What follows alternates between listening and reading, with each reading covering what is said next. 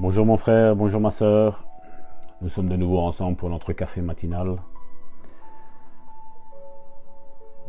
Le passage hier que nous avons lu, c'était Romains chapitre 10 verset 8.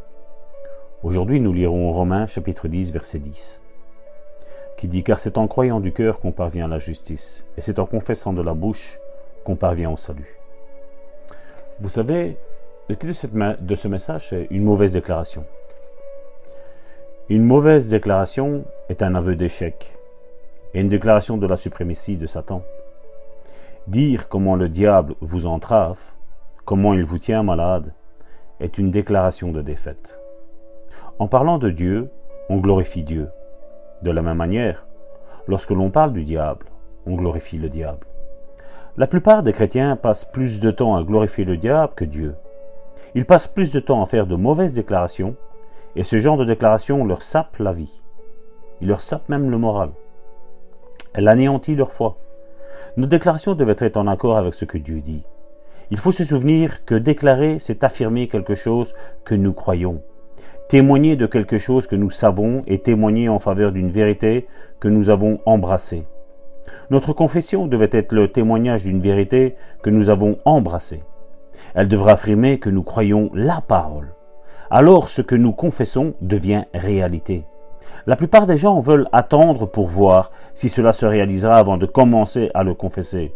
Non, cela ne marche pas comme ça, car, c'est une mauvaise car une mauvaise déclaration anéantit votre foi et vous a servi. Au contraire, la confession de vos lèvres qui découle de la foi, de votre cœur, vaincra définitivement le diable dans n'importe quel combat. Et je répète mon frère, une bonne déclaration vaincra Satan. Parce que tu te mettras en accord avec ce que la Bible dit.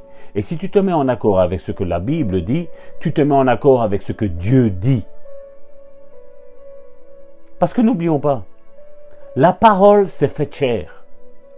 Elle était auprès de Dieu. Et elle était Dieu, la parole. Donc, mon frère, ma soeur, si la situation que tu vis aujourd'hui est toujours plus catastrophique, c'est parce que tu es en train d'atteindre le but. Toi, ne te fixe pas sur les symptômes. Toi, ne te fixe pas les yeux sur la tempête. Toi, ne fixe pas les yeux sur le désert. Toi, fixe-toi sur la parole. Toi, fixe-toi sur ce que Dieu dit non pas sur ce que tu vois. Tu vois la situation qui te désespère, mon frère, ma soeur Fais un acte prophétique. Tu la prends devant toi. Vas-y, étends la main. Prends ce qui est devant toi et d'un geste, tu le jettes derrière toi. Et tu dis, je refuse cette situation. Je me mets en accord avec ce que Dieu dit de moi. Je me mets en accord avec ce que la parole de Dieu dit. Je me mets en accord avec ce que Dieu dit. Point. Et je ne chancellerai plus. Même si c'est les symptômes qui sont différents de la guérison, même si la situation s'empire, continue.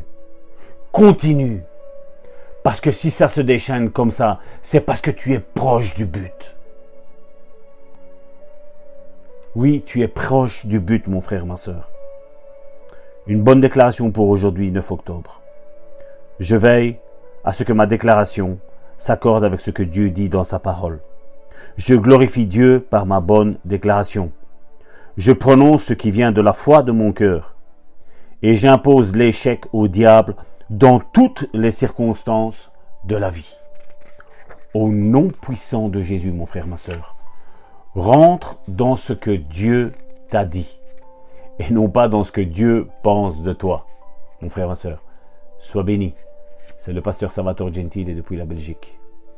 Sois béni et à demain pour une nouvelle tasse de café, une nouvelle bouffée d'oxygène de foi. Sois béni, mon frère, ma soeur.